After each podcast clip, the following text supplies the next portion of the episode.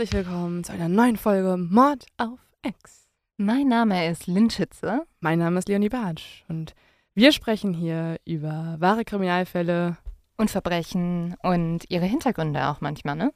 Manchmal auch die Hintergründe. Manchmal, manchmal, manchmal nicht. Manchmal auch nicht. Kennst du das, wenn manchmal gibt es ja auch Artikel über uns oder so kleine. Gibt es? Ich glaube schon. Also so bei Glamour oder so gibt es dann so Echt? kleinen, ja, so einen Podcast-Tipp. Also Bekommt man falls, hier, zugeschickt. falls irgendjemand von den Glamour-Redakteuren das hört, ich habe das früher immer gelesen, Vielleicht war es jetzt auch nicht genau Glamour, Lynn. Ich habe einfach ein Beispiel gesucht. bin ein bisschen aufgeregt geworden. Ich war so, was?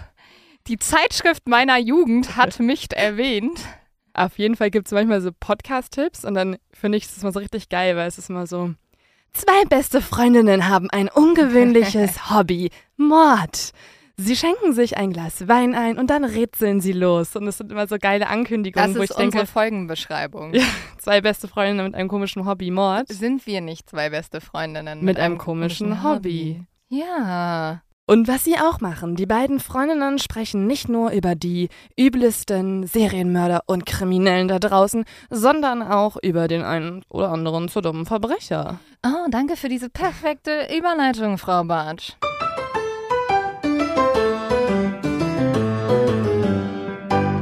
Ja, also dieser Verbrecher, wirklich. Also ich weiß, ich sage das oft, aber ich glaube, das ist das Dümmste, was ich je gehört habe, beziehungsweise er tut mir auch ein bisschen leid, weil er hatte extrem viel Pech.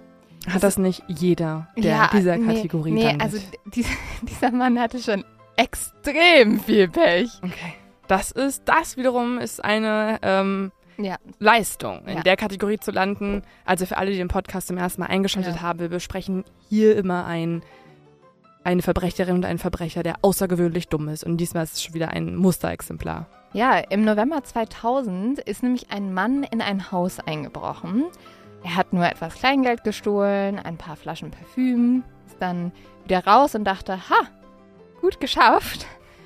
Was er aber nicht bedacht hat, ist, dass er in das Haus eingebrochen ist, was für die norwegische Version von Big Brother sozusagen gemietet nein, wurde. Nein, nein, nein, nein, nein. Ja, wie, wie krass ist das bitte?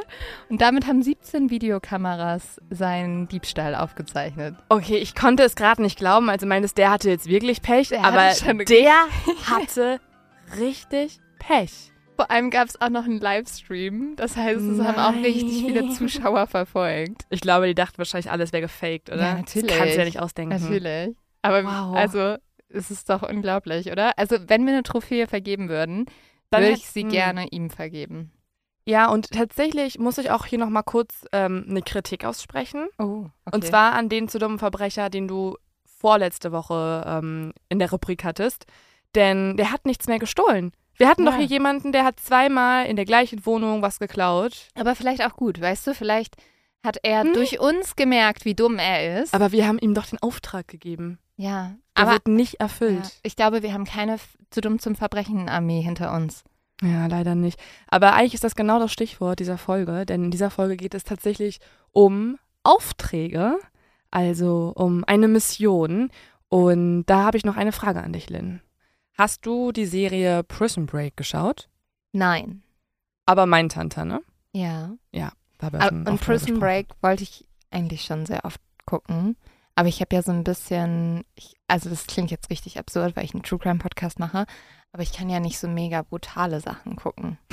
Und ich dachte irgendwie, das wäre so brutal. Mm, aber anhören kannst du dir brutale Sachen Ja. schon, oder? Sonst haben wir jetzt ein Problem. Kann ich schon. Nee, Boah, diese- ist der bru brutal? Nein, nein, nein, diese Folge ist nicht blutig brutal, sondern, deswegen hatte ich auch jetzt die Frage gestellt, für mich ist die Folge oder der Fall an sich eine Mischung aus Mindhunter und Prison Break, weil, das werdet ihr gleich sehen, es spielt auch in einem Gefängnis und es gibt auch ähnliche Psychospielchen wie bei Mindhunter.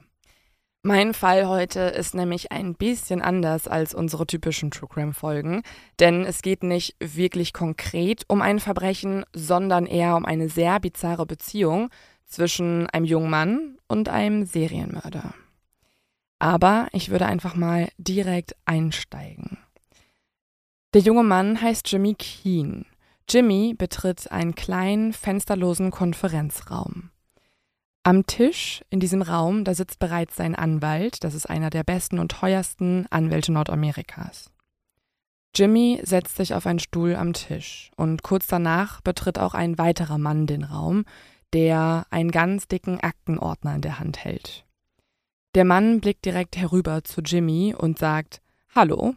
Dann setzt er sich gegenüber an den Tisch und auch wenn sein Gesichtsausdruck nicht so aussieht, sagt er Schön dich wiederzusehen, Jimmy.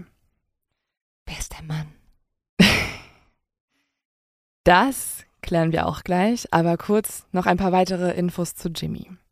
Jimmy ist jemand, der weiß, dass sehr, sehr viele Menschen auf ihn neidisch sind. Jimmy ist nämlich der Sohn eines angesehenen Polizisten gewesen. Er kommt aus sehr guten Familienverhältnissen. Seine Eltern waren in der Stadt, in der er aufgewachsen ist, mitten in Amerika, Nirgendwo, sehr beliebt. Jimmy ist sehr sportlich, er ist durchtrainiert, er ist, so denkt er, deswegen auch sehr beliebt bei Frauen und hat dementsprechend auch viele One-Night-Stands.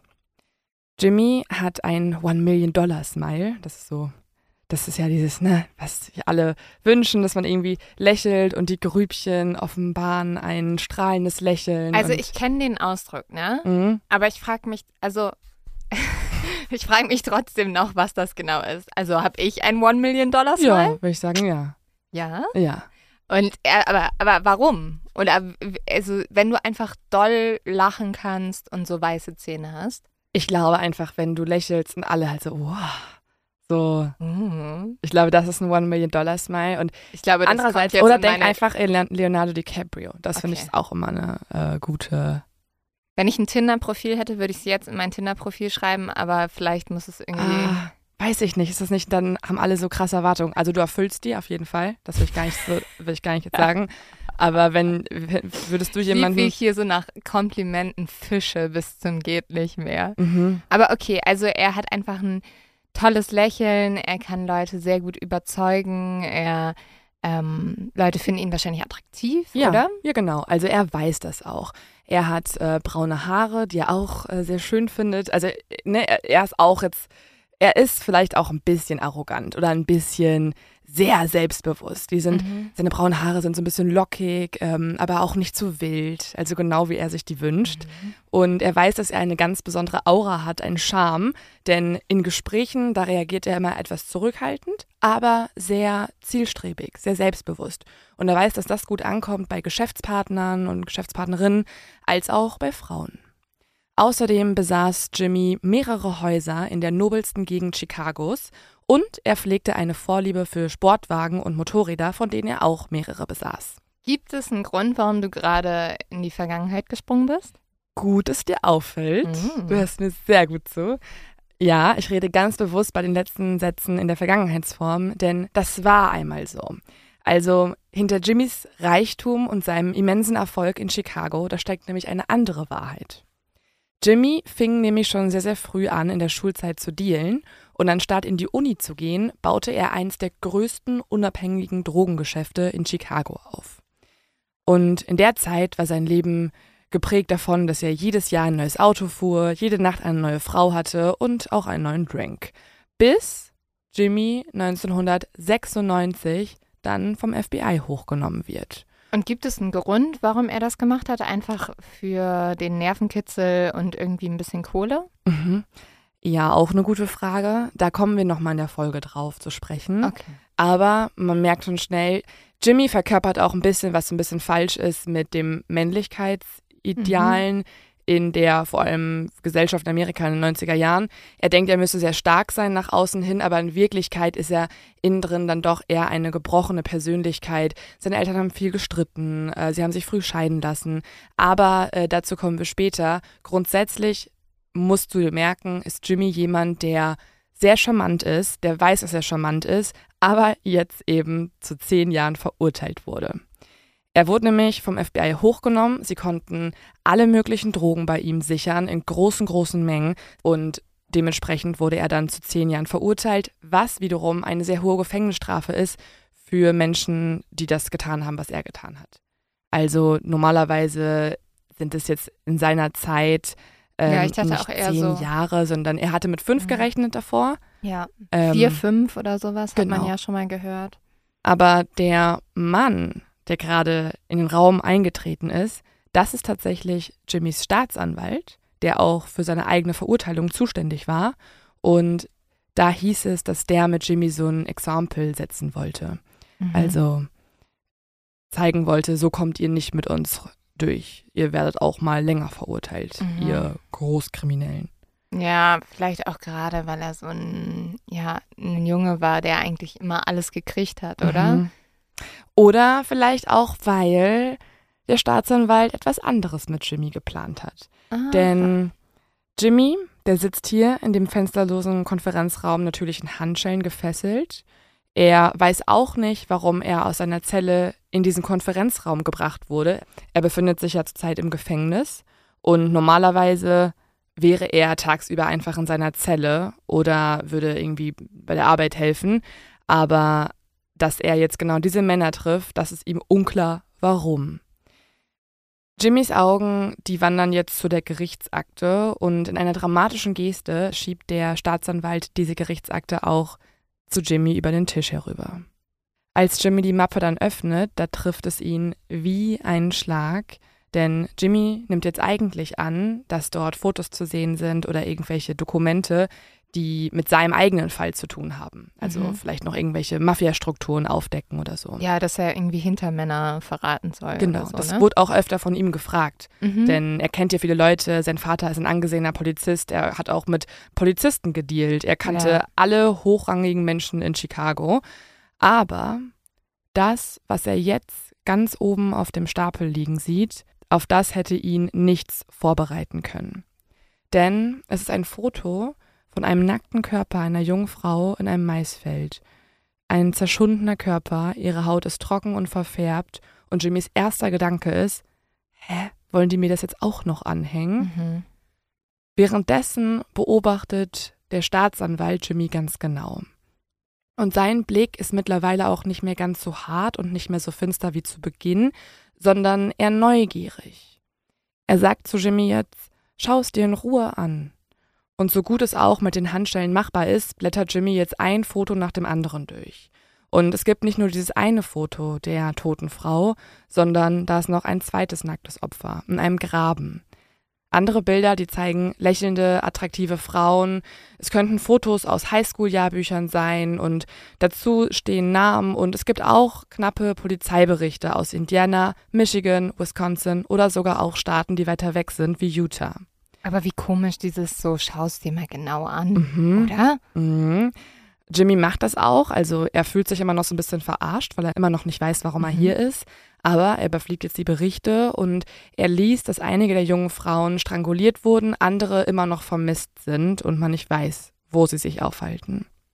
Und dann, nachdem er viele Frauenfotos gesehen hat und Berichte gelesen hat, da sieht er ein Fahndungsfoto von einem Mann. Und über dem Mann, da steht der Name Larry Hall. Es zeigt einen pummeligen Mann mit Schnurrbart und Pausbacken. Der Bart von Larry Hall ist auch sehr interessant. Er ist so ein bisschen gestutzt an den Seiten, hat so buschige Koteletten, aber vorne ist er rasiert und es wirkt so ein bisschen auf Jimmy, als sei er aus einem anderen Jahrhundert. Also als sei seine Frisur jetzt nicht irgendwie von 1990, sondern eher von 1890. Und dann fängt der Staatsanwalt an zu erzählen. Er sagt, Larry Hall, der Mann, den Jimmy erblickt, der sei für den Mord an dem Mädchen im Maisfeld verurteilt worden. Das FBI wiederum vermutet aber, dass Larry noch für ganze 20 weitere Morde verantwortlich sei. Larry ist nämlich ein Riesenfan von historischen Nachstellungen, also sogenannten Reenactments, und würde dafür durchs ganze Land reisen und bei diesen historischen Schlachtfeldern ja, sich irgendwie da was angucken oder bei diesen Reenactments teilnehmen. Und das Ding ist, dass genau an diesen Orten und speziell auch an den Tagen, wo Larry dort auf historischen Events war, Mädchen verschwunden sind. Die auch auf diesen Events waren? Nee, die in der Nähe zum Beispiel gewohnt haben. Also zum Beispiel ein Mädchen, die im Maisfeld gefunden wurde, die ist einfach dort nach Hause gefahren mit dem Fahrrad. Das Problem ist aber, dass der Staatsanwalt bzw. die Polizei nicht ausreichend Beweise dafür hat, dass Larry etwas damit zu tun hat. Larry gesteht zwar nicht nur den einen Mord, sondern mehrere Morde, aber Larry hat auch sehr gute Anwälte Und die sagen gegenüber dem Gericht bzw. der Polizei, dass es falsche Geständnisse seien, denn Larry sei ja nicht gerade der Klügste, er habe einen geringen IQ und sei deswegen durch seine labile und auch depressive Art sehr anfällig für Beeinflussung und habe deswegen aus Versehen die Morde gestanden, um zum Beispiel mehr Aufmerksamkeit zu kriegen. Mhm. Das ist jetzt ein bisschen komisch, ne? Also Larry sagt selber auch, er hat immer Albträume, er hat Out-of-Body-Experience, bei denen er so halluziniert, dass er Frauen umbringen würde, aber er hätte es dann doch nicht getan. Und obwohl es eigentlich genug Beweise für den ersten Mord, und zwar von dem Mädchen im Maisfeld gibt und Larry deswegen auch im Gefängnis einsitzt, gibt es nun neue Chancen, dass seine Anwälte ihn sogar nochmal in einem Berufungsverfahren, in einem Wiederaufnahmeverfahren freiklagen könnten. Also in anderen Worten, der Staatsanwalt braucht mehr Beweise, sonst könnte Larry sogar freikommen, als dass er für andere Morde noch verurteilt wird. Und die sind sich zu 100% sicher, dass er es war. Ja, Mhm. Es gibt immer mal wieder Menschen im Team, die daran zweifeln, weil sie sagen, okay, vielleicht wollte der wirklich nur Aufmerksamkeit, aber die Beweislast und die Zufälle sind einfach viel zu groß und er hat es ja auch gestanden. Mhm. Nur die Taktik danach ist jetzt halt sehr klug von ihm bzw. seinem Anwaltsteam. Das alles erzählt der Anwalt nun Jimmy. Und Jimmy hat bisher auch aufmerksam zugehört. Er, er fand es natürlich auch spannend, alles zu erfahren über diese Menschen, aber jetzt platzt es aus ihm heraus. Und er fragt den Anwalt, was zur Hölle hat das aber mit mir zu tun? Ja, verständlich. Ja. Also haben Sie mich hier einfach eingeladen, um mhm. ein bisschen so mal zu erzählen, was Ihr aktueller Fall ist. Was denken wie? Sie denn dazu? Haben Sie eine Sie Meinung? Mal. Meine ja. Frau möchte das nicht mehr hören. Und Sie können ja nicht weg, Sie sind eh schon ja. im Gefängnis. Ja, so wirkt es ein bisschen ähm, auf Jimmy. Aber natürlich gibt es auch einen Grund, warum Jimmy in diesen Konferenzraum gerufen wurde. Und das ist auch der Knackpunkt dieser Folge und dieses Falls. Denn Jimmys eigener Staatsanwalt, das ist der gleiche Staatsanwalt, der auch hinter Larry hinterher ist. Also er kennt die beiden Männer jetzt mittlerweile sehr gut. Mhm. Und der Staatsanwalt ist bereit, dass er Jimmy ein Angebot machen möchte. Er will Jimmy undercover ins Hochsicherheitsgefängnis in Springfield einschleusen, wo Larry einsitzt, Dort soll Jimmy mit dem Serienmörder sich anfreunden und ihm dann ein Geständnis, ein Leichenfundort und bisher unveröffentlichte Details entlocken. Er bietet ihm also einen Deal an. Mhm. Und im Gegenzug wird er freikommen. Das ist natürlich oh. jetzt ein krasser Deal, ne? Also, aber es ist auch irgendwie gar nicht so ohne, ne? Also befreunde dich bitte mit einem Serienkiller mhm. an. Viel verlangt. Ja, und wir wissen ja auch, was in Gefängnissen teilweise passieren kann. Und genau das ist das Problem. Mhm. Also genau das, was du gerade sagst. Also erstmal ja, es ist nicht ohne. Deswegen fragt er auch dann erstmal sehr verwirrt, aber warum nimmst du nicht irgendeinen gut trainierten FBI-Typen ja. und schickst den undercover rein? Warum, warum ich? Und daraufhin antwortet der Staatsanwalt, dass Larry Hall jeden FBI-Agenten auf eine Meile riechen würde und jeder FBI-Agent, der diesen Job übernehmen könnte, wäre zugeschliffen. Also Larry Hall würde das spüren und sofort sich zurückziehen, aber Jimmy sei perfekt, sagt er. Denn er sagt, du kannst mit jedem umgehen, von der Straße bis zur Vorstandsebene. Das hat nämlich der Staatsanwalt so ein bisschen gemerkt, als er mit ihm zusammen, also als er gegen ihn gearbeitet hat und seinen eigenen mhm. Fall bearbeitet hat, dass, dass Jimmy da äh, sehr, sehr, ja, sehr krasse Kontakte hat und sich auch immer wieder wandeln kann. Oder denkt sich der Staatsanwalt so, der Typ ist so gefährlich, da will ich auf gar keinen Fall einen von meinen Agenten reinschicken. Dann lieber diesen kleinen, nervigen, arroganten Drogendealer. Das kann natürlich auch sein.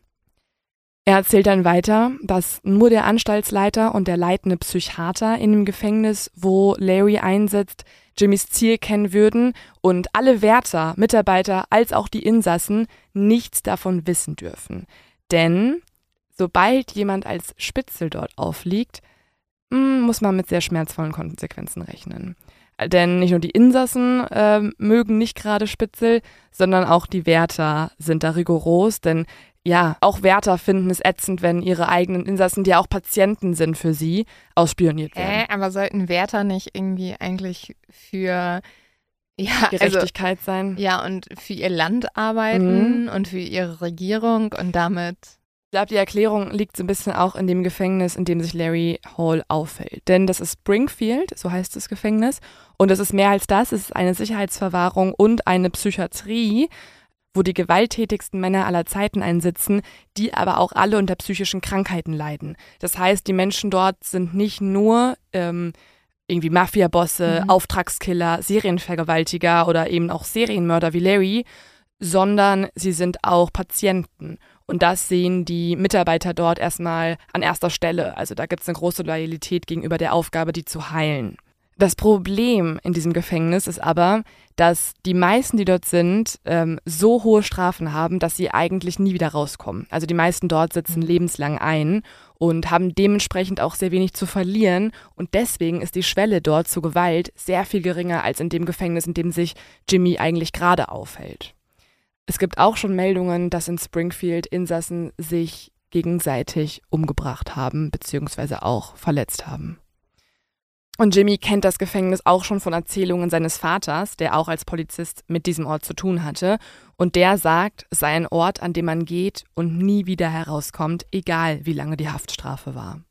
Jimmy hat jetzt das Gefühl, dass er am allerliebsten Nein sagen möchte. Ihm ist das viel zu gefährlich, viel zu heikel und auch zu viel von ihm verlangt. Aber Jimmy möchte auch frei sein. Und deswegen stimmt er der Mission zu. Der Staatsanwalt, der wirkt sehr erleichtert, er bricht eigentlich fast in Jubel aus. Bei Jimmy bleibt aber ein mulmiges Gefühl. Ich sehe gerade den Staatsanwalt vor mir, wie er so die Faust ballt und so, ja! ich glaube wirklich. Die sind so, der, hat so, der sind so richtig gejubelt. Auch tatsächlich Jimmys eigener Anwalt weil mhm. der möchte ja auch das Beste für seinen Mandanten und der sagt, hey Jimmy, wenn du es gut machst, kommst du halt wirklich raus. Du darfst dich halt nur nicht umbringen lassen oder in irgendeinen Streit, in physischen Streit geraten, weil das könnte sogar deine Haftstrafe noch verlängern. Also es ist echt tricky. Äh, Jimmy muss ja so gute Nerven haben, mhm. wenn er mhm. da jetzt reingeht, weil das wäre mhm. tatsächlich mein Problem. Ich würde da reingehen und würde so zittern, dass ähm, der Typ sofort bemerken würde, dass ich ein Spitzel bin. Ja, ich glaube, das ist einmal das Problem und dann musst du ja auch damit klarkommen, dass die Männer, die dort sind, das sind nur Männer, dass, dass man die sehr, sehr schlecht einschätzen kann. Also die meisten bekommen auch Medikamente, aber trotzdem bekommt Jimmy von nun an sehr, sehr viele Warnungen von FBI-Agenten, die ihn so ein bisschen briefen wollen und alle sagen ihm immer, ja, halt dich zurück, lass dich nicht auf jeden dort ein. Es gibt da welche, die sind wirklich hochgefährlich und ja, das macht natürlich dieses mulmige Gefühl bei Jimmy nicht gerade weniger. Nee, sorry, ich könnte das nicht. Mhm. Also ich würde da reingehen und es wird mich nur einer so falsch angucken und ich wäre so, ja, ja, ja, ich weiß, ich weiß. ja, oder ich hätte halt auch Angst, dass es so, dass man da durchdreht. Weil, also wirst du gleich merken, mhm. hast du Shutter Island geguckt? Ja. Okay. Also der, die Folge hier basiert auf dem Buch von Jimmy. Also Jimmy hat seine eigene Lebensgeschichte aufgeschrieben. Mhm. Ähm, das heißt, es ist aus erster Hand. Ähm, es gibt aber auch eine Serie und diese Serie wurde von dem gleichen Screenwriter von Shutter Island geschrieben. Und ich finde, es macht Sinn. Also mhm. ich verstehe warum, weil so wie dieses Gefängnis von allen beschrieben wird, ähnelt das so ein bisschen dem Gefängnis von Shutter Island. Oh nee. Ja. Ja, und das finde ich halt echt creepy. Ja, klar. Also, Jimmy wird jetzt aber erstmal vorbereitet für seine Mission. Die nächsten Wochen soll er alles lesen, was es gibt zu Larrys Fall. Er soll die Morde studieren, die Fotos, die Skizze, die Orte, wo sie annehmen, dass die Leichen versteckt sein könnten. Er soll zu ihm persönlich alles durchlesen und er wird auch psychologisch trainiert. So bekommt er zum Beispiel von einem Agenten den Tipp, dass er Gemeinsamkeiten mit Larry finden soll und von einem anderen FBI-Agenten den Tipp, nähere dich ihm nicht zu früh, das macht ihn misstrauisch.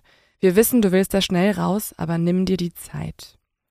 Und nach wochenlangem Studium von diesem Menschen quasi ist auch der Tag gekommen, an dem Jimmy eingeschleust wird.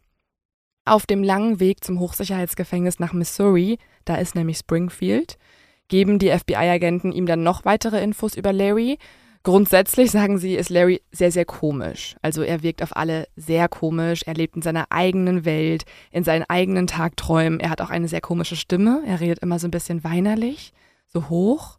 Hi, hi. Das ist noch gruselig. Ja, das ist super gruselig. und man kommt nicht so richtig an ihn ran. Und Muss er denn deswegen- in die Zelle von dem? Nee, er bekommt eine Zelle genau gegenüber. Ah, Also er okay. darf, also das ist ein Einzel, weil die so Mhm. gefährlich sind, die Männer, haben die Einzelzellen und Mhm. ähm, das, was sie noch machen konnten, ist, dass sie halt ihn so positionieren, dass er ihn jeden Tag sehen kann und sie deswegen sprechen. Außerdem gibt es im Gefängnis dort auch äh, Abläufe, wo Insassen zum Beispiel auch Freizeitaktivitäten nachgehen können und in der Zeit sind die Zellen geöffnet und wenn Jimmy es schaffen würde, sich mit Larry anzufreunden, kann es dazu kommen, dass Larry ihn in seine eigene Zelle einlädt.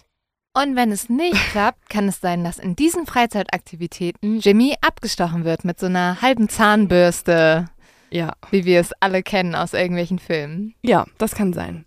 Super. Ja. Ganz toll. Es ist richtig gruselig. Also, er wird jetzt noch gebrieft und ihm wird gesagt, okay, halte dich von ihm fern, du darfst ihn auf keinen Fall verschrecken, weil dann weiß er sofort, jemand wurde geschickt, weil Larry ist auch nicht, also alle denken, Larry ist dumm, aber in Wirklichkeit ist Larry nicht dumm. Denn jemand, der es hinkriegt, nachdem er mehrere Morde gestanden hat und so viele Beweise gegen ihn existieren, trotzdem noch die Chance hat, rauszukommen. Nur weil er jetzt halt eine andere Methode fährt, das ist natürlich ein Plan, den denkt sich jemand aus, der sich Gedanken darüber macht. Das ist eine Masche, ne? Das ist eine Masche, genau. Außerdem bekommt Jimmy auch eine neue Strafe, also ein neues Vorstrafenregister, was gefälscht wird. Die Mitarbeiter im Gefängnis dürfen ja auch gar nicht wissen, dass er dort reingeschmuggelt wird.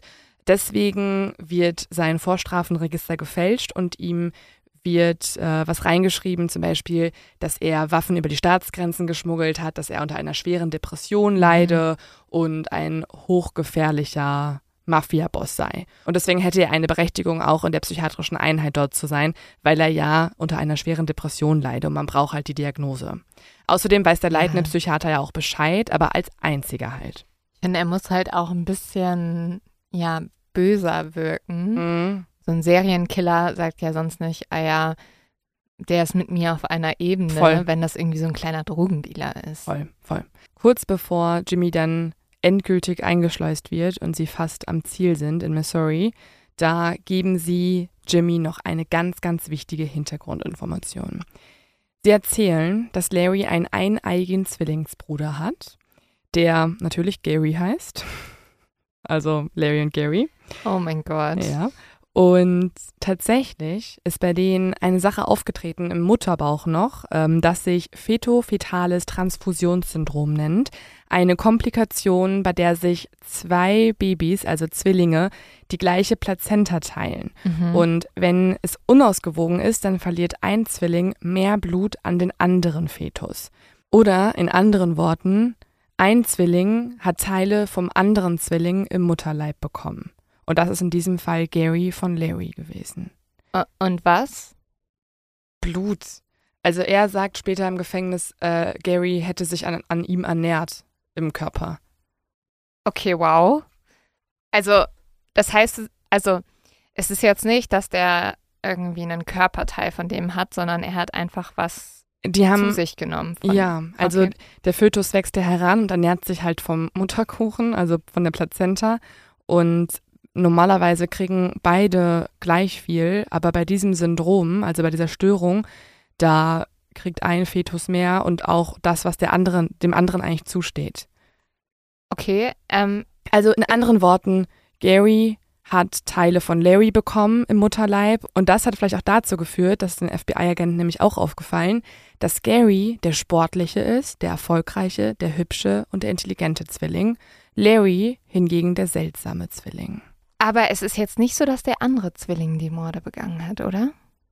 Mhm. Okay, dachte ich kurz. Weil, also wenn du Zwillinge bist, dann könnte es ja auch, weißt du? Also was man wissen muss, und deswegen erzählen es die FBI-Agenten ja auch Jimmy jetzt auf dem Weg noch zum Gefängnis, ist, dass Gary und Larry eine sehr, ja, seltene Verbindung haben. Also eineiige Zwillinge haben, glaube ich, immer im Leben einen stärkeren Draht zueinander als andere Menschen. Mhm. Aber bei Gary und Larry ist es halt sehr außergewöhnlich, weil Gary ja der Stärkere geworden ist und mh, Larry vielleicht auch durch die, ja, die Komplikation bei der Geburt oder im Mutterleib noch halt diese ganzen negativen Aspekte im Leben hat. Und Gary hat deswegen immer so ein bisschen so ein schlechtes Gewissen. Das deuten zumindest Beobachter von außen. Die sagen, Gary wird zwangsläufig auch zu Larrys äh, größten Beschützer, auch in der Schulzeit schon und auch später. Die sind zwar auch beste Freunde, aber Gary ist immer so ein bisschen derjenige, der ihn mehr beschützen möchte. Und Larry ist jetzt im Gefängnis, oder? ja, Sorry, aber Gary und Larry macht mich wahnsinnig. genau. Also Larry, aber merkt ihr doch, Larry ist auch hier eine Beleidigung. Was für ein Larry. Ja. Kannst du das nicht so merken? Ja, merke ich mir. Und aber es ist leider auch hier so ein bisschen im wahrsten Sinne des Wortes. Larry gilt so richtig als Larry halt. Larry ist ein bisschen der Seltsame einfach. Und Gary hat's geschafft. Gary hat eine Freundin, Gary hat Muskeln, Gary hat Geld. Larry hingegen nicht. Und haben die auch noch eine gute Bindung jetzt, wo Larry im Gefängnis ist? Ja, und das ist genau der Punkt. Also, obwohl Larry ja im Gefängnis ist, ist Gary weiterhin sein größter Verteidiger. Und Gary ist der Grund, warum Larry auch so gute Anwälte hat. Ah, Also okay. Gary, man, Mhm. manche vermuten auch, dass Gary ihm so ein bisschen Tipps gegeben hat, wie er rauskommen könnte. Ja, behaupte mal das und tu mal dies und so weiter. Mhm. Also es ist einfach wie ein, er ist wie ein großer Bruder. Er ist nicht wie ein Zwilling, sondern eher wie ein großer, starker Bruder. Und deswegen sagt das FBI jetzt zu Jimmy, dass wenn Jimmy irgendwie strugglen sollte, also wenn Jimmy merkt, er kann sich nicht auf die gleiche Ebene beamen, auf der Larry irgendwie ist, er kommt nicht an ihn ran, dann soll er eine Sache befolgen. Sie sagen zu ihm, sei ein Gary für Larry. Oh mein Gott. Also sei sein Beschützer im Gefängnis. Wenn du dich nicht mit ihm anders anfreunden kannst, sei ein Bruder für ihn, sei ein Beschützer. Langsam fängt es draußen an zu dämmern. Sie waren die ganze Nacht unterwegs, denn der Weg ist ja sehr lange hinein ins Nirgendwo. Und dann hält der Wagen. Jimmy sieht jetzt ein Gebäude mit einer unheimlichen Aura. Er sieht die Gitter und dahinter eine, so beschreibt er es, mittelalterliche Burg, ein roter Backsteinkomplex, der von Laternen angestrahlt wird und bedrohlich glüht. Und dann geht's auch schon los. Das arme Gebäude kann doch gar nichts dafür. das Gebäude ist so ein bisschen wie, du kannst ja immer googeln. Wir laden euch natürlich wieder Fotos hoch, Okay. Springfield Gefängnis. Es ist ein bisschen, ich, also ich finde, es ähnelt so ein bisschen so einem Gefängnis aus einem Computerspiel. Genauso Ja. würdest du es bauen, finde ich. Ich glaube, Jimmy verbindet natürlich noch mal viel mehr damit. Er weiß genau, Ah. da lauert jetzt halt die Hölle. Tatsächlich Ja. haben sich einige Menschen auch von ihm verabschiedet und gesagt, viel Spaß im Höllenloch.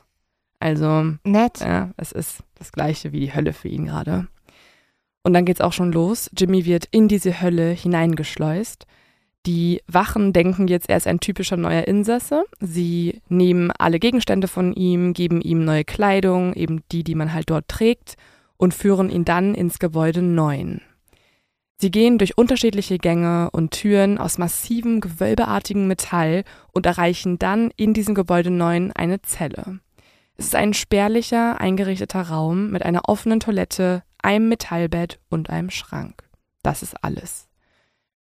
Jimmy tritt nun in diese Zelle ein und das Erste, was er macht, ist, dass er sich an die Gitter stellt und versucht, so viel es geht zu erkennen von der Zelle gegenüber. Denn er weiß ja, dort ist Larry. Mhm. Und er möchte Larry jetzt auch schon sehen. Er möchte sehen, wie sein Ziel aussieht, seine Super wie seine Mission.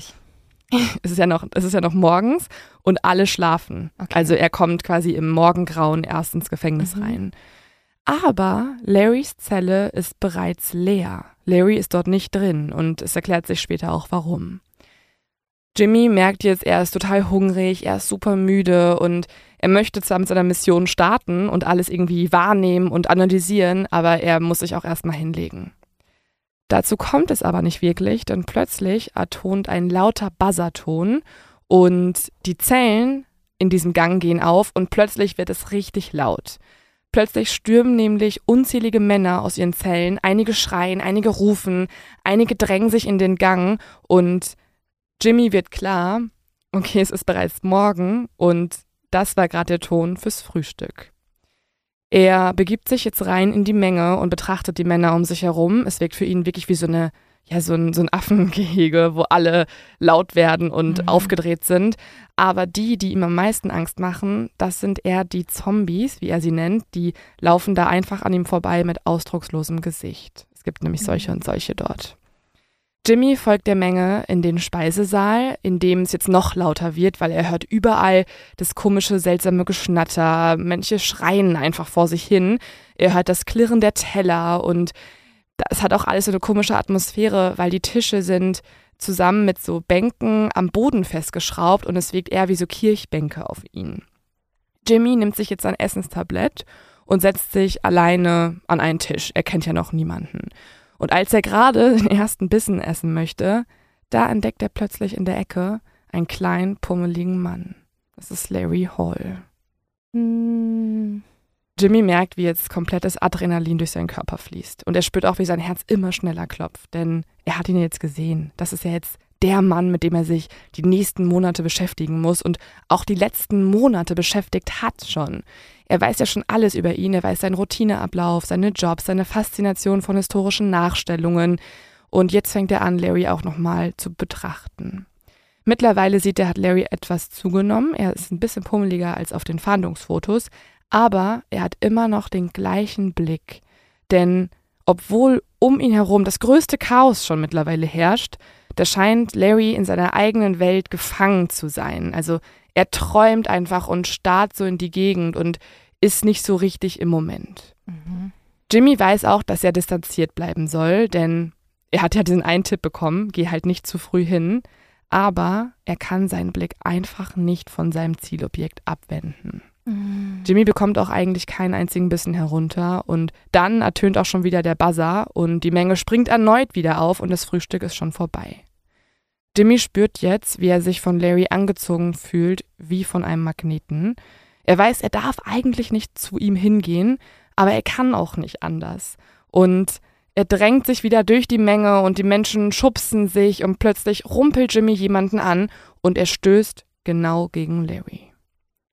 Erschrocken dreht sich Larry jetzt um ähm, er hat ja eh schon diesen komischen Blick drauf, wo er nicht so richtig weiß, wo er ist. Und seine Augen schwimmen jetzt durch den Raum und er wirkt total verwirrt. Dann sieht er Jimmy und plötzlich guckt er ängstlich.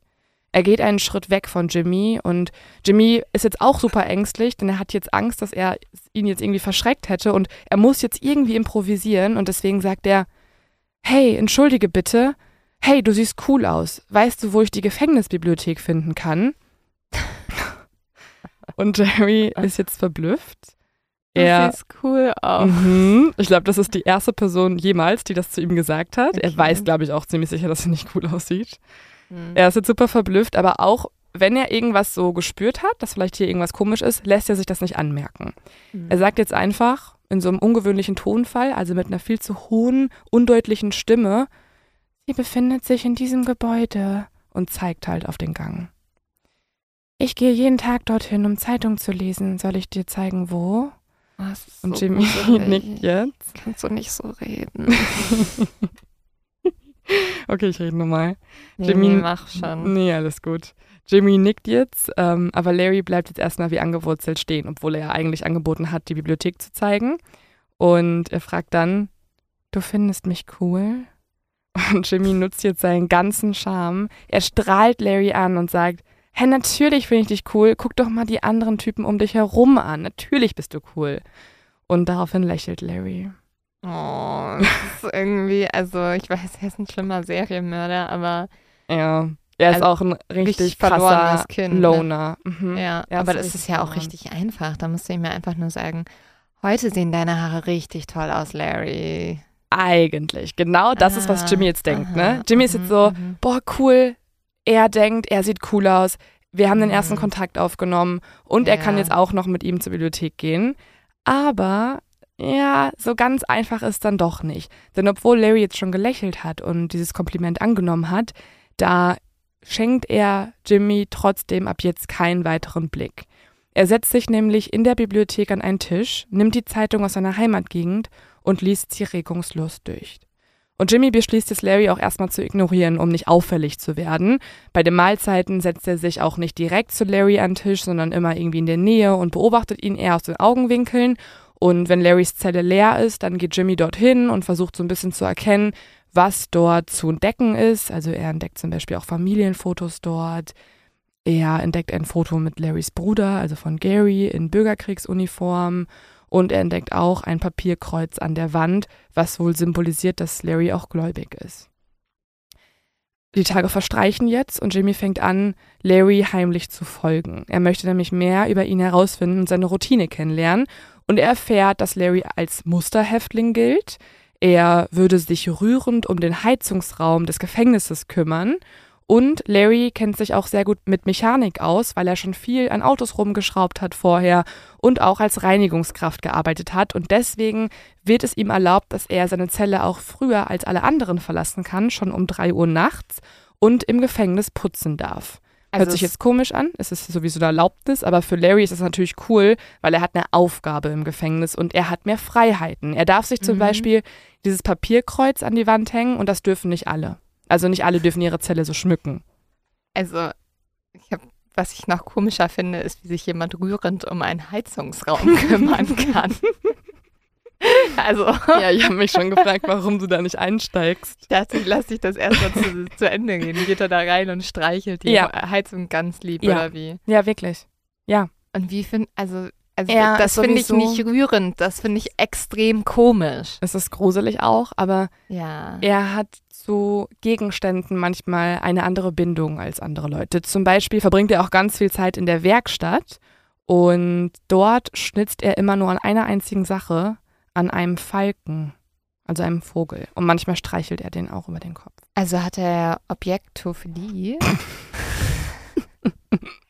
Also verliebt er sich in Gegenstände? Kann das sein? Nee.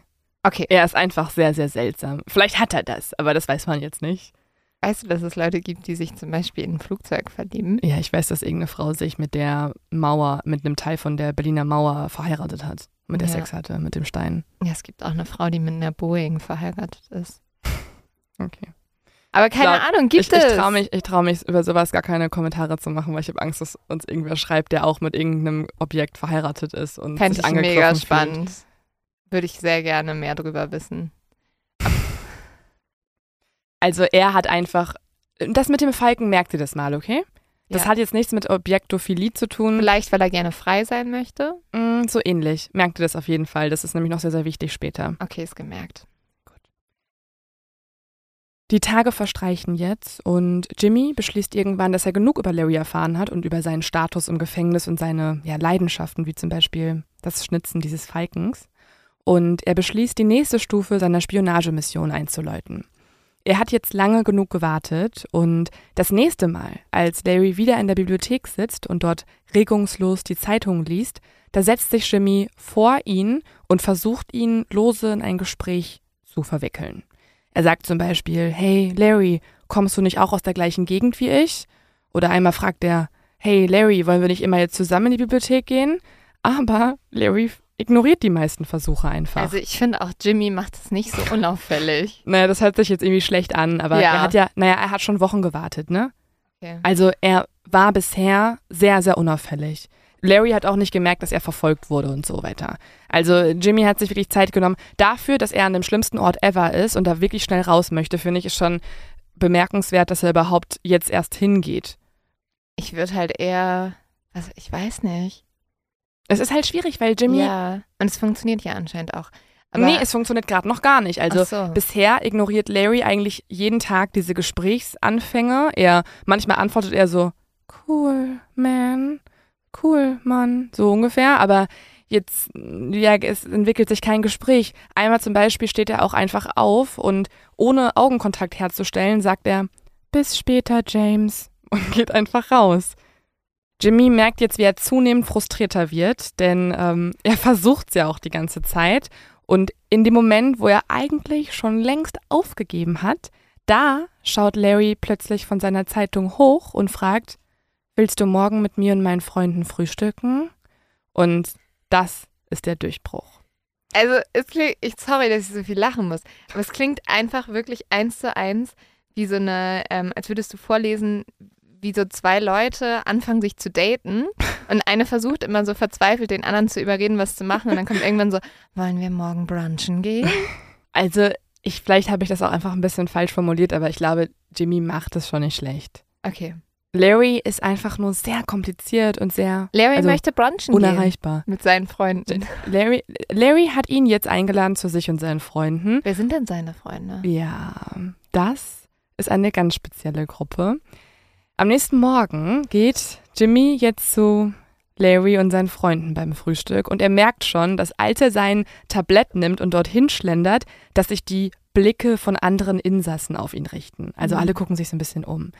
Und er merkt auch, dass die Gruppe von Larry in der Ecke sitzt und von dieser Gruppe Abstand gehalten wird. Also die anderen setzen sich immer so ein paar Tische weiter weg und niemand möchte in der Gruppe gesehen werden oder bei denen sitzen. Oh nein, sie sind die Bad Brunch Boys. Nein, tatsächlich erfährt Jimmy später, dass die Männer an diesem Tisch unter dem Namen Babykiller bekannt sind und dass sie selbst von den Lebenslänglichen und Verrückten in Springfield gemieden werden. Ja, es gibt ja im Gefängnis bilden sich ja immer so Gruppen, ne? Mhm. Und die Kindertöter sind ja die allerschlimmsten. Ja.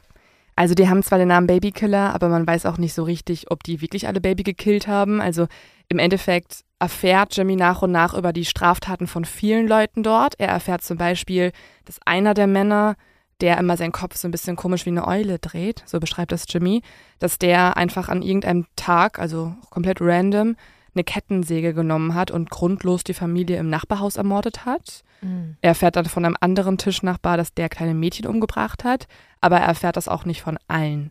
Also nach und nach ergibt sich das wie so ein Puzzlestück, aber die Gruppe wird auf jeden Fall gemieden und halt nur die Babykiller genannt. Und tatsächlich ist sogar einmal auch ein Mafia-Boss auf Jimmy zugegangen und hat gesagt, hey, willst du bitte nicht einfach bei uns frühstücken? Und Jimmy hat dann so ganz überrascht getan, warum? Die sind doch voll nett. Und der Mafia-Boss war nur so, hä, Bro, willst du, dass jemand dir ein Messer in den Rücken rammt oder was? Warum also, sind die sowieso alle so nett? Also warum, also warum kommt so der Mafia-Boss an und sagt so, naja, nee, das, das ist nicht gut da. der Mafia-Boss hat ihm auch gedroht. Also Ah. das ist so diese Sachen, ich muss die Folge, ich musste die Folge, ich, also das Skript war am Anfang 30 Seiten lang, was ich hier habe, aber ja. es gibt noch viele ähm, Nebenstränge, wo Jimmy in diverse Sachen, äh, ge- also er hat auch andere Kontakte natürlich. Zum Beispiel spielt er mit genau diesem Mafia-Boss auch immer Boccia. Mhm. Der ist nämlich Italiener und Jimmy hat auch italienische Wurzeln und die connecten und so weiter. Aber ähm, grundsätzlich äh, hat Jimmy schon so ein paar Gruppen, mit denen er klarkommt, aber natürlich hat er ein Ziel. Und das Ziel möchte er ja erreichen, eben, dass er halt sich mit Larry anfreundet. Die meiste Zeit des Essens, also der Frühstückszeit, da ist Jimmy der Einzige, der redet. Er macht Witze, er beschwert sich über die Essensauswahl, er fragt, was die anderen gerne essen würden, aber irgendwie antwortet ihm niemand so richtig. Äh, Und Larry ist auch nur der Einzige, der ihm irgendwie zuhört und manchmal lächelt. Jimmy versucht es aber immer wieder. Bei jedem Frühstück fängt er an, von irgendwas äh, zu erzählen. Er, äh, macht, er macht auch so charmante Komplimente und er merkt, dass immer, wenn er jetzt anfängt, irgendwelche Anekdoten rauszuholen, dass Larrys Augen anfangen zu glänzen. Und es wirkt fast so ein bisschen auf Jimmy, als ob Larry so einen lang vermissten Freund wiedererkannt hätte in ihnen. Und langsam öffnet sich auch Larry ihm gegenüber. Er erzählt von seiner Kindheit auf dem Friedhof, wo er später gearbeitet hat, wo er seinem Vater dabei geholfen hat, Gräber auszuheben und ja, schon sehr, sehr früh Leichen gesehen hat. Er erzählt von seinem Bruder, von Gary, der immer für ihn da war, der zwar sich von ihm ernährt hat im Mutterleib, aber jetzt zu seinem größten Beschützer wurde. Und dann kommt es zu einem weiteren Erfolgserlebnis. Denn eines Tages, da fragt er Jimmy, und aus irgendeinem Grund nennt er Jimmy auch immer nur James. Er gefällt, ihm gefällt, dass das so ein bisschen höflich ist. Er fragt nämlich, Weißt du, James, wenn du willst, kannst du dich mit mir und meinen Freunden Samstagabends in dem kleinen Fernsehraum treffen, wo wir America's Most Wanted schauen. Und Jimmy nickt und er versucht nicht zu begeistert auszusehen, aber in ihm sprudelt es jetzt an Glücksgefühlen. Denn nicht nur wurde er zum Frühstück eingeladen, sondern er darf auch bei der Aktivität teilnehmen, bei der die Babykiller-Gruppe sich immer versammelt und halt zu irgendwelchen Mordfällen sich was anschaut, was ich auch so gruselig finde, weil Mhm. natürlich geilen sie sich alle daran auf. Und Sollte man sowas nicht vielleicht verbieten? voll, voll. Es ist echt, also vor allem, es gibt, ähm, also als Jimmy da anfängt, mit denen da hinzugehen, da gibt es jede Woche ähm, eine Folge von so einem Vierteiler über einen Serienmörder. Ah. Ja. Und tatsächlich gibt es auch eine Szene und die wird jetzt auch zu dem nächsten Glücksmoment für Jimmy. Diese Szene ist eigentlich unfassbar traurig, denn am Ende einer Folge, da richten sich die Eltern eines der Opfer, das verschwunden ist, an die Zuschauer und sprechen in die Kamera und flehen den Mörder ihrer Tochter an, sich endlich zu melden und zu sagen, wo die Leiche ist. Und das ist, aber das ist jetzt nicht einer von denen. Das ist jetzt nicht sozusagen Larrys eigener Fall, aber Jimmy beschließt trotzdem, dass das der perfekte Zeitpunkt ist, um ihn in ein Gespräch zu verwickeln. Und deswegen traut er sich jetzt zum ersten Mal, nachdem er viele oberflächliche Themen hatte, als auch eigentlich psychologisch tiefgründige, wie zum Beispiel Kindheitsthemen, er traut sich aber jetzt zum ersten Mal auf das eigentliche Problem ihn anzusprechen. Er sagt nämlich, ja, Larry, wenn ich der Mörder dieser Mädchen wäre, dann würde ich allen sagen, wo ich sie vergraben habe. Und Larry dreht sich daraufhin mit großen Augen zu ihm um und fragt ihn, das würdest du tun? Und jetzt erinnert sich Jimmy an das Kreuz, das er bei Larry in der Zelle hängen gesehen hat, und er sagt, ja, denn auf diese Weise würde ich wenigstens eine Art Frieden mit Gott finden und versuchen, mich zu rehabilitieren. Und mhm. er hofft jetzt, dass er irgendwie an Larrys Gewissen appelliert hat. Aber bevor es auch nur zu einem weiteren Gespräch kommt und bevor er Fortschritte machen kann, da kommt ein fremder Insasse plötzlich in den Fernsehraum, der wirkt sichtlich aggressiv und er schaltet einfach den Fernseher um, also das Programm dort zum Sportprogramm, setzt sich dann in die erste Reihe und schaut halt seine Fernsehshow. Und alle Babykiller, die dort sitzen, also die ganzen sozusagen Freaks, die trauen sich jetzt nicht was zu sagen, die sind ja eh in ihrer eigenen Welt gefangen und deswegen murmeln sie nur vor sich hin so, das ist nicht cool, wir haben doch gerade unsere Sendung angesehen. Und ich dachte Jimmy, eher, dass die mega aggressiv werden. Nee, die Babykiller, das ist ja das Spannende. Mhm. Die Mafia-Bosse, die Auftragskiller, die Drogenbosse und so weiter, oder ähm, tatsächlich mhm. die, die halt eher so in so Strukturen gefangen sind, das sind die Aggressiven dort. Ja. Die Babykiller, das sind die kompletten Weirdos. Die sind mhm. einfach immer so unemotional, nicht erreichbar. Das sind, also sorry so zu sagen, aber die werden auch von dort allen als Loser bezeichnet, an die man nicht rankommt. Die haben halt kein Ego, die sind einfach komisch für alle.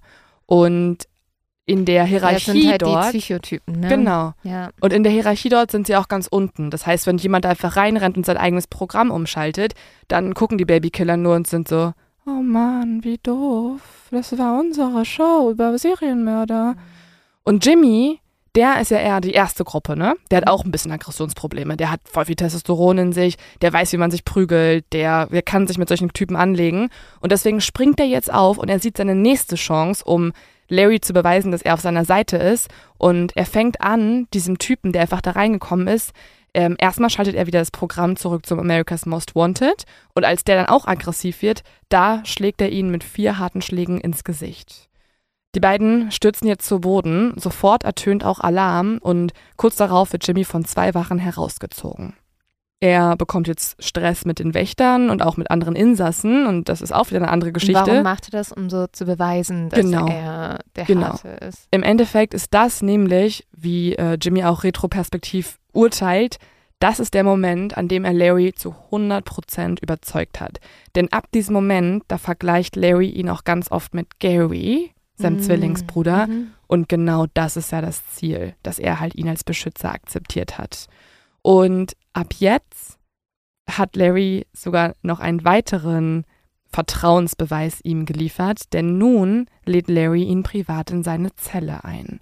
Und jetzt kann Jimmy endlich die letzte Stufe seiner Mission einleiten, nämlich den Grund, warum er sich überhaupt mit Larry angefreundet hat, nämlich ab jetzt versucht er im Privaten das Thema auf Frauen zu lenken. Und das funktioniert auch ganz gut.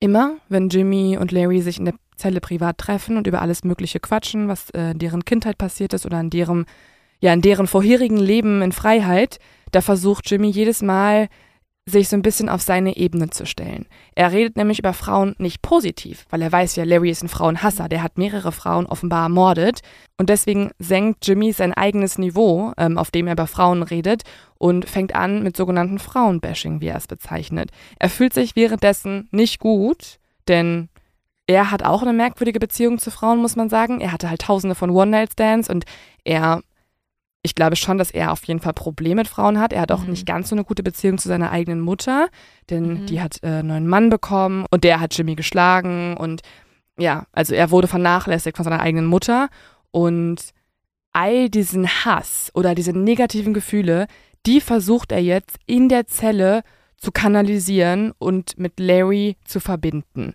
Er fängt also an, schlecht über seine Ex-Beziehung zu reden, über seine Mutter. Er sagt, dass es Frauen oft nur aufs Geld abgesehen haben, dass sie ihn schlecht behandelt haben.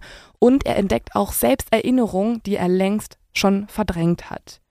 Jedes Mal, wenn er solche Dinge sagt, kann er auch sehen, wie es in Larrys Augen aufleuchtet. So, als würde man bei ihm den richtigen Knopf drücken. Und an einem Abend, da beißt Larry endlich an. Er fängt jetzt an zu erzählen und er fängt genau von den Sachen an zu erzählen, auf die Jimmy immer gewartet hat. Er sagt nämlich, Seit ich ein kleiner Junge war, haben mich Mädchen immer abgewiesen. Ich habe immer versucht, nett zu ihnen zu sein, James. Das wollte ich wirklich.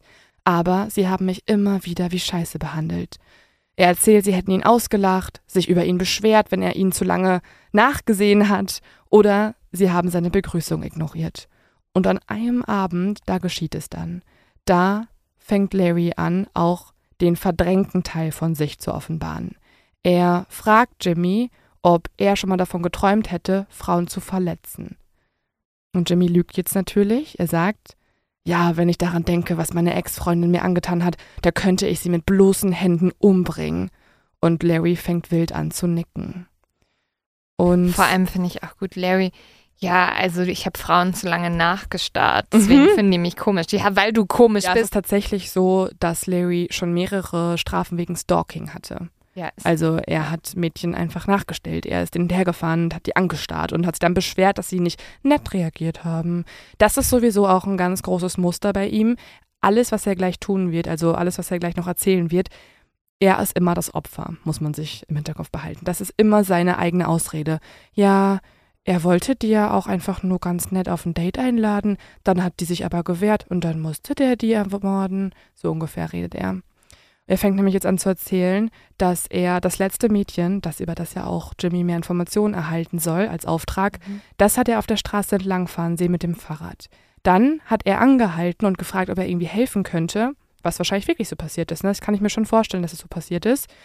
Aber er Aber beschwert also sich jetzt. ist ja auch unnötig. Wobei braucht man denn Hilfe? Ja, er möchte sie mitnehmen. Also er hat einen Van und er könnte sie auch einfach mit dem, also er könnte das Fahrrad quasi hinten reinhieven ah ja, und, und dann, sie wegbringen. Ja, und dann, dann möchte er sie auch einfach nur nach Hause fahren, ne? Genau, alles klar, so ungefähr. Aber ähm, er beschwert sich jetzt auch über die Polizei und sagt, dass die Polizei es so aussehen lassen würde, als hätte er sich einfach so auf das Mädchen gestürzt. Aber er sagt, James, das stimmt nicht. James, ich wollte nur mit ihr reden. Das Mädchen hat aber angefangen, schneller zu fahren und ähm, er, sie wollte auch nicht den Kuss erwidern, den er ihr aufzwingen wollte. Unmöglich. Mhm. Also, wer, mhm.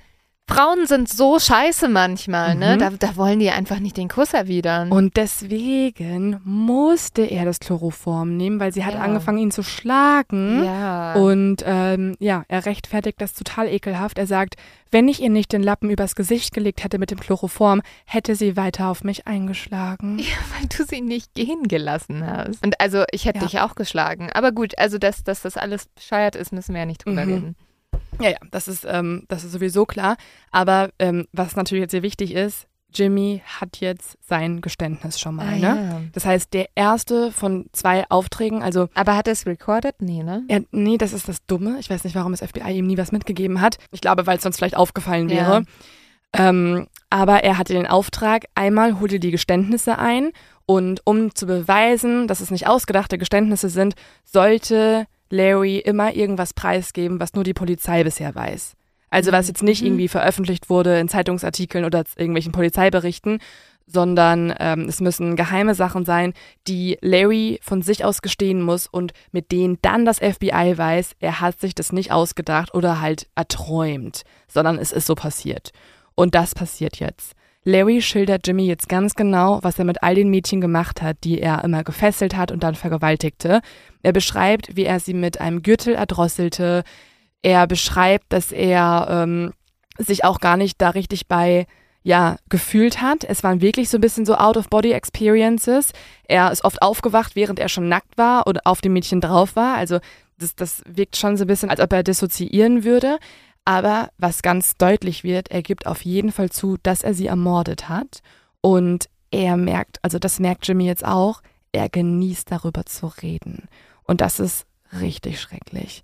Denn Jimmy, der muss ja jetzt immer locker reagieren, damit er ihn halt nicht irgendwie verschreckt. Jimmy sagt also immer, oh Mann, ja gut, ich schätze, du musstest tun, was du tun musstest. Also er reagiert richtig, ja, so ja. wie Larry es halt wollte. Ja. Aber er merkt auch, dass genau diese Reaktion Larry halt zu weiteren Details treibt.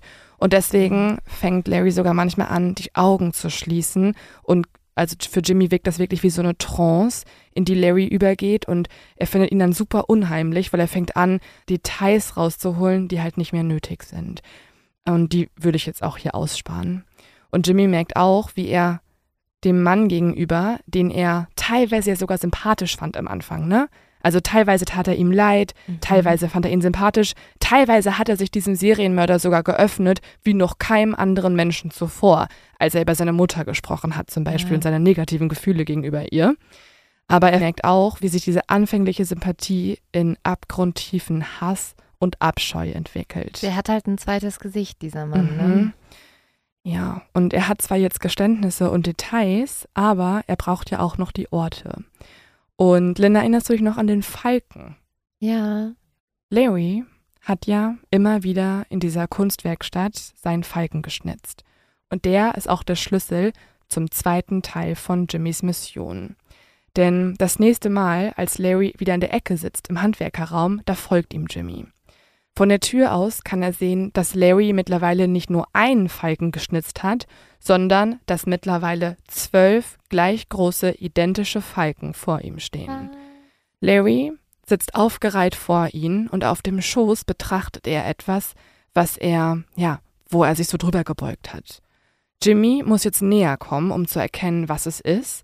Er schleicht sich jetzt an Larry heran, beugt sich dann über ihn und plötzlich sieht er eine schwarz-weiße Karte von Illinois und Indiana, auf der mehrere rote Punkte innerhalb der Grenzen eingezeichnet sind. Also hat er sozusagen eine Karte gemacht, wo er eingezeichnet hat, wo er alle Frauen. Ja, höchstwahrscheinlich. Als Larry ihn jetzt bemerkt, zuckt er komplett auf und zusammen und dann versteckt er die Karte ganz schnell. Jimmy tut jetzt überrascht, fragt, hey, was für schöne Falken und was für eine Karte war das?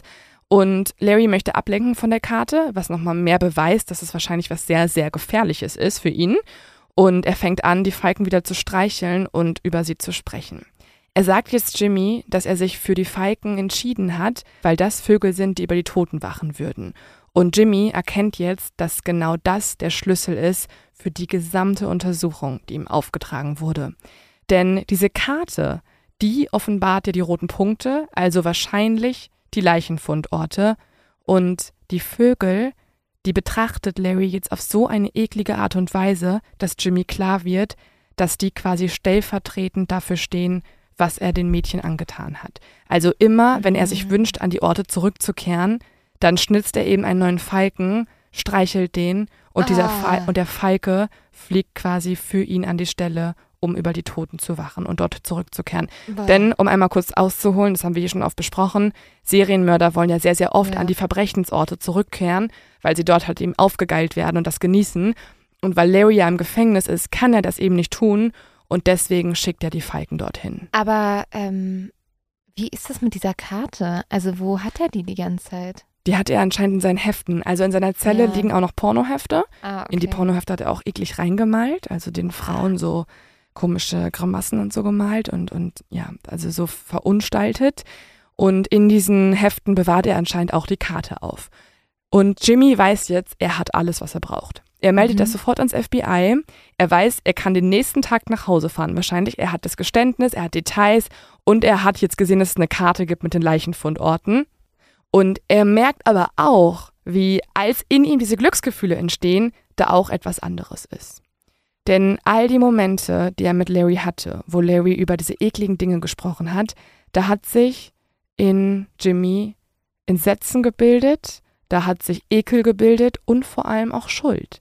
Denn Jimmy weiß jetzt, er kann zwar nach Hause, er hat alles, er könnte unfassbar glücklich sein, aber er fühlt sich auch von Schuldgefühlen überrannt. Er fühlt sich schuldig, dass er passiv genickt hat, als Larry ihm erklärte, wie er ein Mädchen getötet hat. Er fühlt sich schuldig, dass er ihm gesagt hat, ja, du musstest tun, was du tun musstest. Oder er fühlt sich auch schuldig, dass seine vorzeitige Entlassung mit dem Leid all dieser Familien zu tun hat und darin begründet ist. Aber er hat ja auch gleichzeitig irgendwie was dafür getan, dass Aber der Fall abgeschlossen voll. wird. Voll, eigentlich schon, aber er fühlt sich, als hätte er sich selber und seine moralischen Werte verraten, Mhm. weil er einem Serienmörder geholfen hat, sich aufzugeilen und zu erinnern. Und plötzlich tut er etwas, was er bis heute bereut. Also er ist stolz auf seine, seine Mission, die er erfolgreich erfüllt hat, aber er ist nicht stolz auf das, was er jetzt macht.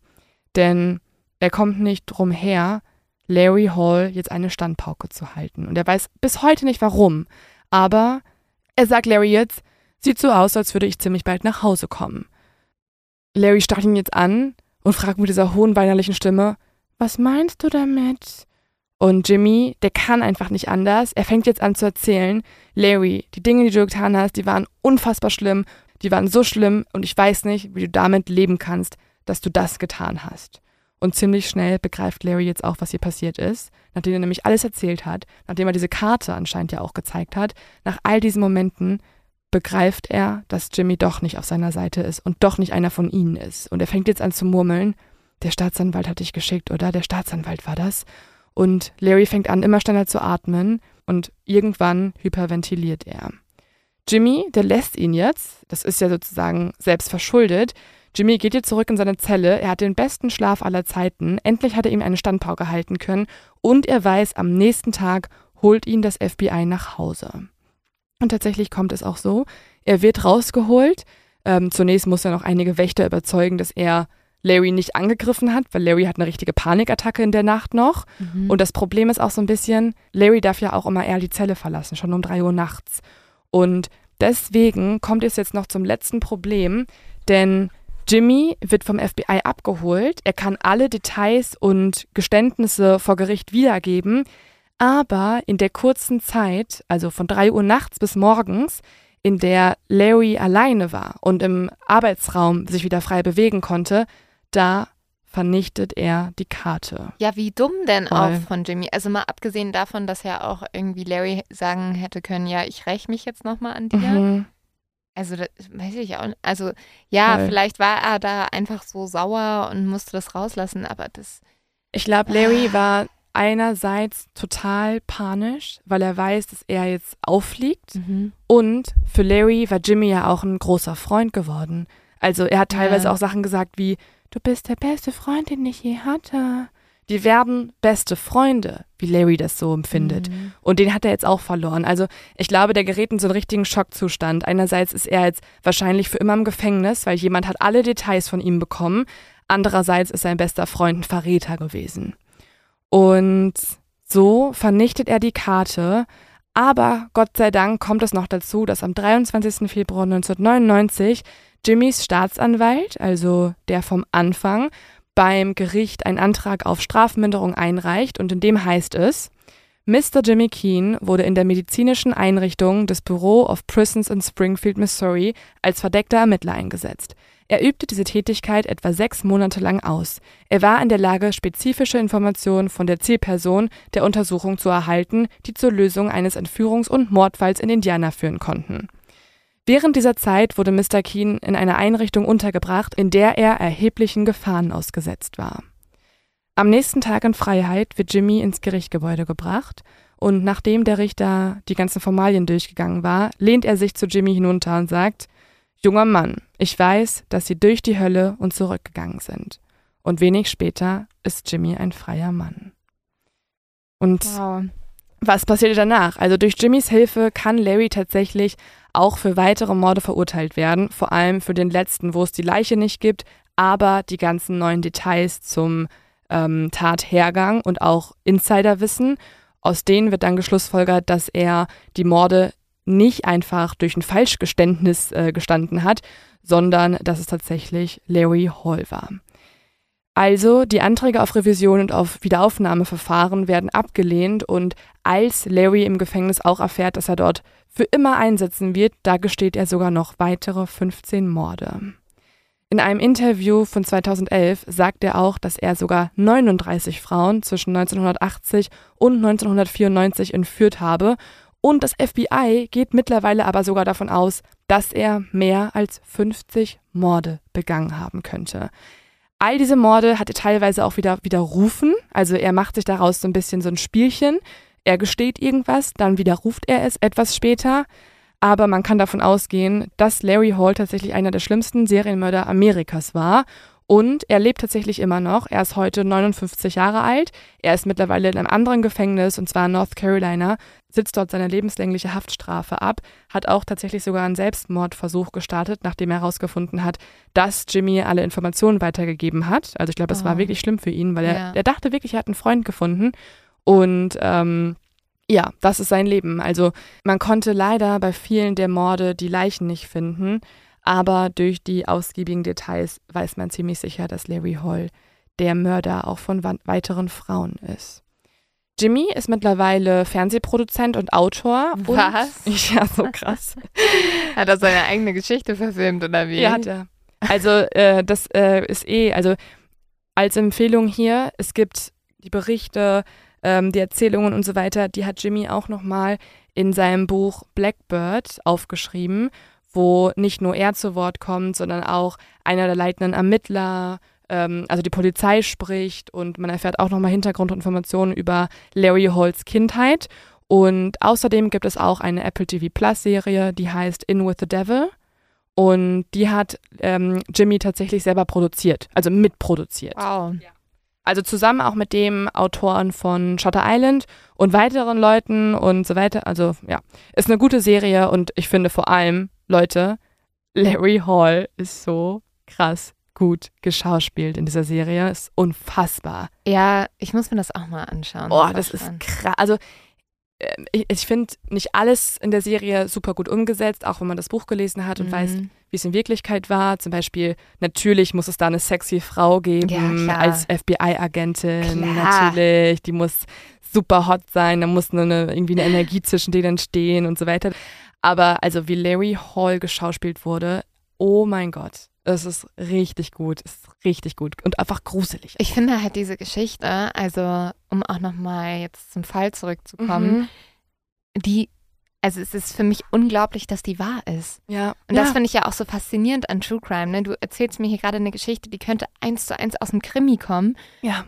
Aber sie ist halt wirklich passiert. Und dann ja. denkt man immer nur so, wie kann das sein? Wie verrückt spielt das Leben manchmal? Also, als ich das recherchiert habe, ich kam nicht drauf klar, ne? Ich war so, nee, nee, nee, nee, nee, nee. Nee, nee, nee, nee. Das ist, also es ist, das kann doch jetzt, das kann doch jetzt nicht sein. Ja. Also diese ganze Mission ist so absurd. Die ganzen Informationen, die er da im Gefängnis ähm, herausgefunden hat, über die Babykiller, über andere Leute, wie er sich da durchgeschleimt hat und so, das ist so krass. Außerdem arbeitet Jimmy auch mittlerweile als Berater für Behörden beim Profiling von Serientätern. Also er berät die so richtig. Er hat daraus so richtig Profit gemacht oder ja. halt eine Lehre gezogen. Und er hat noch ein ganz schönes Zitat, was ich nochmal gerne vorlesen würde. Im Leben können Menschen ein paar Irrwege einschlagen, die sie zerstören. Ich gehöre zu diesen Menschen. Aber ich bekam eine zweite Chance. Nicht nur, um mich selber zu retten, sondern auch, um die Gesellschaft für die falschen Entscheidungen, die ich getroffen hatte, zu entschädigen. Also, ja, ja er ist schon, er ja, hat schon was echt, ja. echt krasses hinbekommen. Und, und, ist ja auch irgendwie cool, ihm, dass er diese zweite Chance bekommen hat und voll. genutzt hat, voll fürs Bessere. Und er nutzt das auch nicht komplett aus. Also er hält sich schon aus der Öffentlichkeit zurück. Ich finde es ähm, auch okay, dass er seine ja. Geschichte erzählt. Die ist ja, ja auch sehr inspirierend voll. und zeigt halt irgendwie, dass es funktionieren kann, dass auch wenn du mal was Schlimmes getan hast, dass du dich bessern kannst und ähm, ja, tatsächlich auch irgendwie damit noch was Gutes tun kann. Mhm. Also eine sehr schöne Geschichte am Ende dann doch auch. Voll. Also ja, falls ihr so ein bisschen was Mindhunter ähnliches nochmal gucken wollt, ähm, zu dem Fall gibt es wie gesagt die Serie In with the Devil und das Buch ist auch sehr sehr, sehr, sehr spannend, welche Einsichten man da in das Gefängnisleben bekommt. Und das ist der Leo-Tipp. Das ist der Leo-Tipp auf jeden Fall. Und ich habe echt, also ich will ein bisschen mehr über so Gefängnis-Insider-Sachen herausfinden. Oh, ich finde ne? Gefängnisse, also ich muss sagen, ich habe da den übelsten Respekt vor und ich weiß auch, dass wir in Deutschland wahrscheinlich noch relativ gut aufgestellt mhm. sind. Also ich habe ja mal so ein Interview mit jemandem geführt, vielleicht können wir den auch nochmal im Podcast einladen, der sieben Jahre im chinesischen Gefängnis war.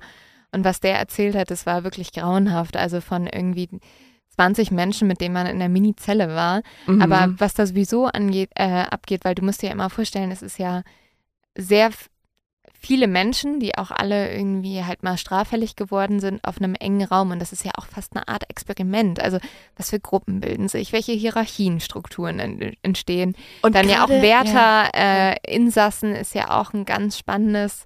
ja hier gab es ähm, auch, er wurde zum Beispiel von einem Wärter auch erpresst. Er Ja. sollte dem dann Kokain besorgen. Er dachte, der Wärter dachte nämlich, dass Jimmy noch stinkreich wäre, also Mhm. außerhalb des Gefängnisses und irgendwo Kokain lagern würde.